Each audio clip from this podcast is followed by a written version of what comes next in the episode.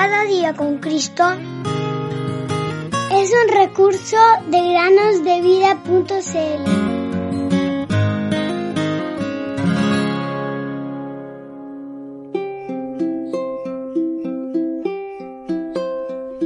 Escoge pues la vida para que vivas tú y tu descendencia, amando a Jehová tu Dios, atendiendo a su voz y siguiéndole a él.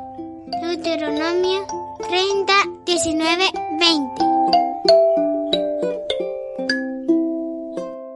Hola queridos amigos y amigas que nos escuchan en el podcast Cada día con Cristo. Sean bienvenidos a una nueva meditación. Continuaremos el día de hoy con la historia del señor Walter Thomas Prideaux Wollstone. Él escribió lo siguiente. El martes 4 de diciembre de 1860 dejé mi hogar y partí a Londres para continuar mis estudios de leyes. No tengo dudas de que Dios utilizó esto como un eslabón en la cadena de bendiciones, pues era la primera vez que dejaba mi casa y sentía que estaba dando un paso serio en la vida.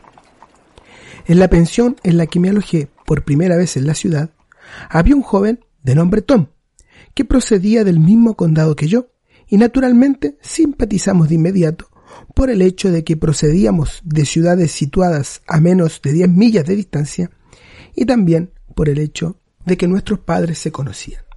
Él iba a estudiar ingeniería y yo iba a estudiar derecho. Pero pronto acordamos que nos alojaríamos juntos. Al día siguiente buscamos alojamiento y el sábado nos alojamos juntos en Islington, un barrio de Londres. El primer día de la semana, el domingo, nos quedamos en la cama, como muchas personas lo siguen haciendo hoy en día. Estuvimos así hasta bien entrada la mañana, pensando que si íbamos a la iglesia por la tarde, sería suficiente para cumplir nuestra religión.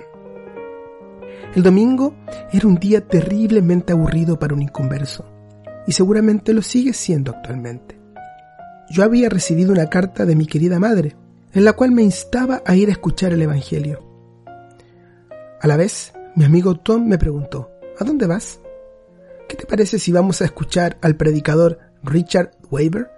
He leído en los periódicos que va a predicar en el Teatro Surrey esta noche. Luego de conversar un rato, acepté, y a eso de las cinco de la tarde partimos hacia aquel lugar.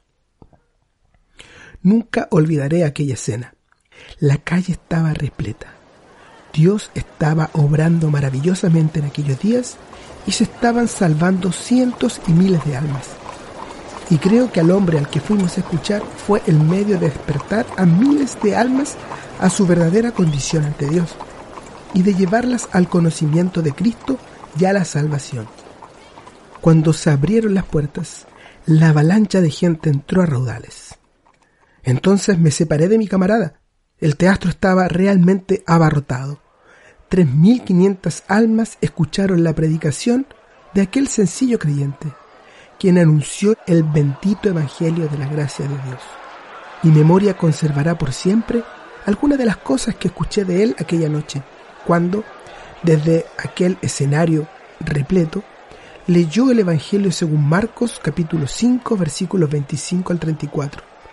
Y luego nos contó la sencilla historia de aquella mujer con una enfermedad por años, y cómo esta enfermedad y angustia que por años la había asolado fueron sanadas, cuando ella simplemente tocó el borde del manto de Jesús.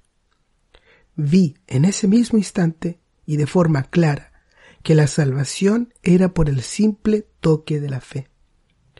Lamentablemente para mí en esos días, el predicador me parecía demasiado común y sencillo, mientras que yo me consideraba un caballero de clase, y no podía aceptar convertirme por la predicación de un hombre como ese. Tal era el orgullo de mi pobre corazón pecador. Ay, amigo mío, ten cuidado de no ser condenado, porque no serás salvado a la manera de Dios. Sin embargo, Dios tenía sus ojos puestos en mí esa noche y me impresionó en gran medida.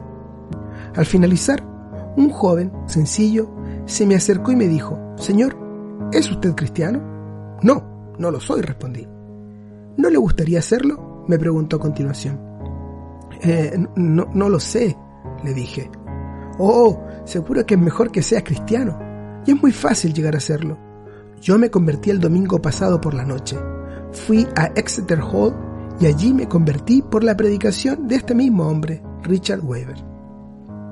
Queridos amigos y amigas, hasta aquí la historia del hermano Walter Wolson. Continuaremos otro día, pero una vez más nos encontramos con una pregunta sencilla y con un joven que recién se había convertido y había comenzado a testificar inmediatamente de su Salvador. No pasó mucho tiempo entre su conversión y su predicación, y espero que ustedes, queridos amigos y amigas que se han convertido, no tarden en contárselo a otros también.